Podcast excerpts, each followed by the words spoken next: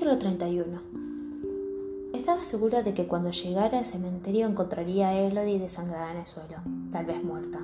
Así que me sorprendía al verla de pie junto a él, sonriente mientras se desvanecía para aparecer unos segundos después, unos metros más allá.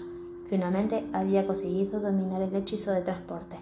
Alice me vio primero y me saludó con la mano. La miré y me pregunté cómo había podido siquiera pensar que era un fantasma.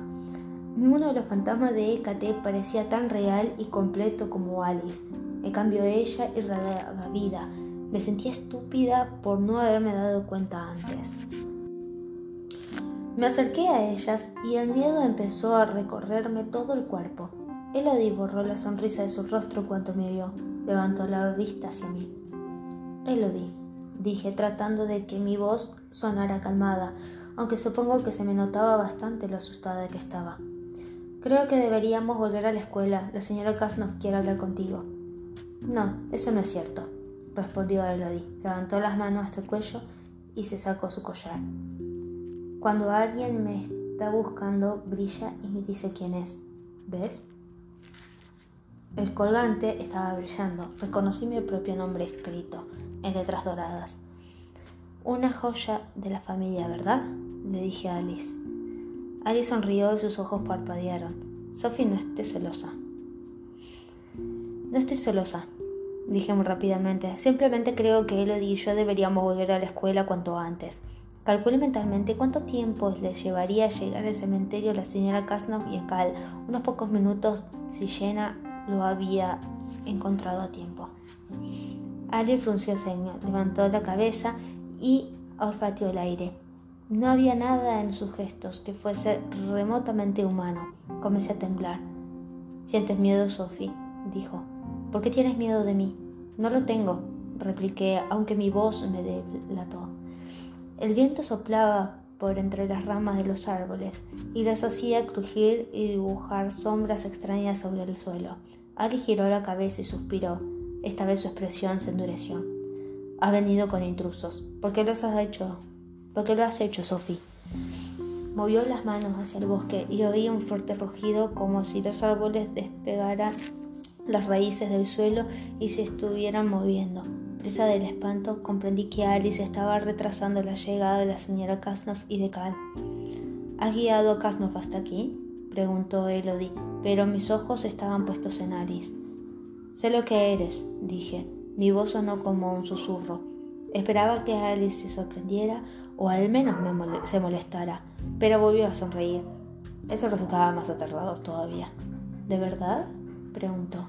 Eres un demonio.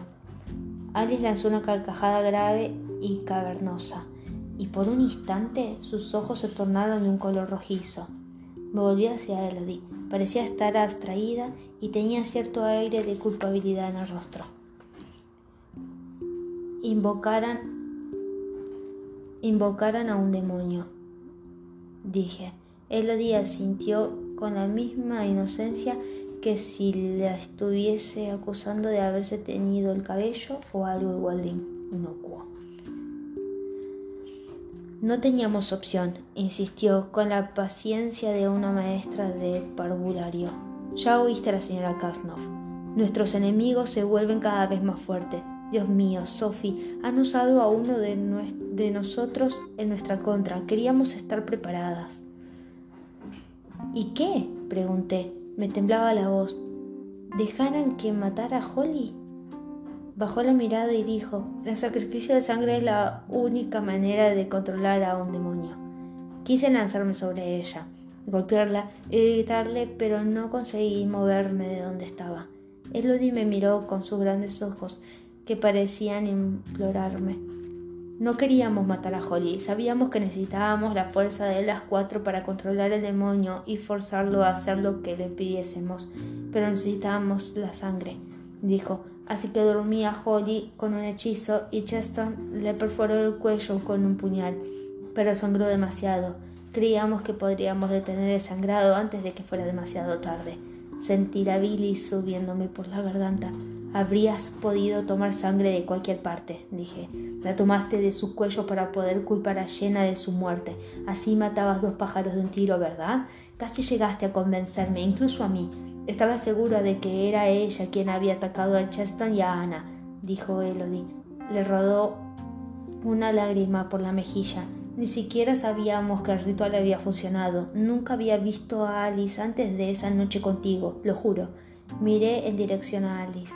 ¿Por qué no te apareciste antes a ellas? Alice se encogió de hombros. No valía nada. Puede que me sacaran del infierno, pero eso no me obligaba a servir a tres estudiantes. Levantó una mano y acto seguido Elodie cayó al suelo. Me pregunto, ¿por qué has tardado tanto tiempo en descubrirme? dijo Alice. Su mirada estaba fija en la mía. Se supone que eres muy inteligente, Sophie, y sin embargo no pudiste ver la diferencia entre un demonio y un fantasma. ¿O hay algo más? Giró la mano a la izquierda. Elodie salió disparada hacia un costado y cayó sobre una verja del cementerio. Se quedó inmóvil. No sabía si Alice la había dejado fuera de combate o si estaba usando su magia para evitar que se moviera. ¿Sabes lo que creo, Sophie? Creo que siempre supiste quién era yo, pero que no tuviste el coraje de afrontarlo. Si yo soy un demonio, eso significa que tú también lo eres, ¿verdad? Ahora me temblaba todo el cuerpo. No pensaba en otra cosa que en taparme los oídos para no escuchar lo que me estaba diciendo. Alice tenía razón. Siempre había sido que había sabido que sabía, que había algo extraño en ella, pero no había querido averiguar de qué se trataba. Me gustaba Alice y también el poder que me daba. He esperado mucho tiempo por ti, Sophie dijo Alice, que en ese momento había recuperado su aparición normal y parecía una chica de mi edad. Cuando esos patéticos proyectos de brujas oscuras me invocaron, luché contra muchos demonios para ser yo la que saliera del infierno, y todo con la esperanza de encontrarte a ti. La sangre me subió hasta los oídos e hizo que mis tímpanos palpitaran. ¿Por qué? murmuré. Su sonrisa era hermosa y terrible, sus ojos brillaban como estrellas, porque somos de la misma sangre. Entonces me arrojó con fuerza hacia atrás y mi espalda dio contra un tronco. La corteza del árbol me rasgó la camisa. Traté de moverme, pero sentía los pulmones pesados e inutilizados. Te pido disculpas, dijo caminando hacia Lodi, pero no puedo permitir que te entrometas en mi camino en este momento se arrodilló junto a Elodie. Yo estaba sentada, incapaz de hacer ningún movimiento. Con toda la ternura de una madre con su bebé, Alice llevó la cabeza de Elodie hacia su regazo. Con los ojos entrecerrados, la chica giró su cabeza mientras Alice se le acariciaba las sienes. Después, esta subió las manos al cuello de Elodie. De sus dedos, iluminados por la luz de la esfera, salieron dos garras. La muchacha apenas se movió cuando las garras se le clavaron en el cuello pero yo grité. Alice acercó su boca para beber y yo cerré los ojos. No sé cuánto tiempo pasó hasta que pude volver a moverme, pero cuando me puse en pie, Alice estaba enfrente a mí. Y Elodie yacía en el suelo, muy pálida y quieta, apoyada contra las puertas del cementerio. Corrí hacia ella. Alice no hizo nada para detenerme. Me arrodillé a su lado y sentí la tierra húmeda debajo de mis pies. El rostro de Elodie estaba frío, pero sus ojos seguían entreabiertos y, su, y se esforzaba por respirar. Las heridas de su cuello estaban rojas en carne viva. El resto de su piel estaba muy pálida. Nuestros ojos se encontraron y ella trató de decirme algo. Lo siento, murmuré. Lo siento mucho. Elodie parpadeó una vez y sus labios se movieron de nuevo. Mano, dijo.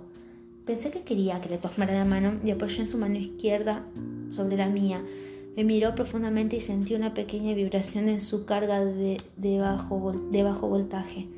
Sentí que su magia pasaba hacia mí del modo en que ella me la había descrito, suave y fría como la nieve. Luego su mano se soltó de la mía y Elodie se quedó muy quieta. Escuché las risas de Alice. Giraba y al girar su falda formaba un círculo. De todos los regalos que hubieras podido darme, este ha sido el mejor. Me levanté despacio. ¿Qué regalo? Alice dejó de dar vueltas, pero todavía se reía. La noche que trajiste a Elodie contigo, supe que habías descubierto quién era yo. Fue muy gentil por tu parte traerla. Corría el riesgo de que me descubrieran en esa horrible escuela. La magia que Elodie me había pasado todavía corría por mis venas, pero no tenía idea de qué hacer con ella. Yo no era rival para Alice, aunque nuestros poderes fueran casi iguales. Ella tenía más experiencia y seguramente durante su estancia en el infierno habría aprendido uno o dos trucos. Lo único con lo que yo contaba eran unos cortos párrafos de los libros de demonios y una simple y pura furia.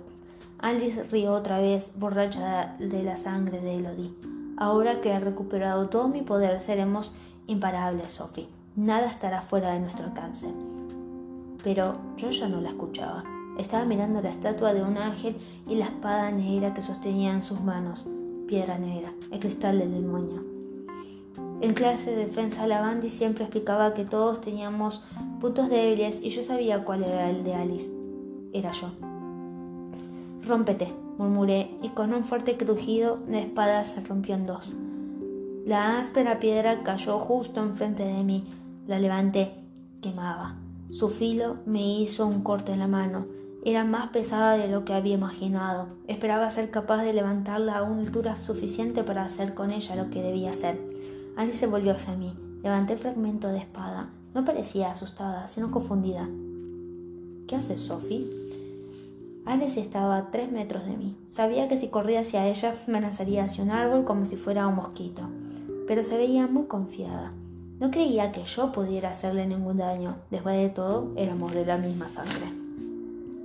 Cerré los ojos y me concentré, invocando no solo mi propio poder, sino también el que Elodie me había otorgado. Me envolvió un viento tan frío que me quitó el aliento. Mi sangre corría lentamente a través de mis venas, pero mi corazón latía muy deprisa. Abrí los ojos para asegurarme de tener a Alice de frente. Sus ojos se ensancharon, pero no con sorpresa ni con miedo, sino con deleite.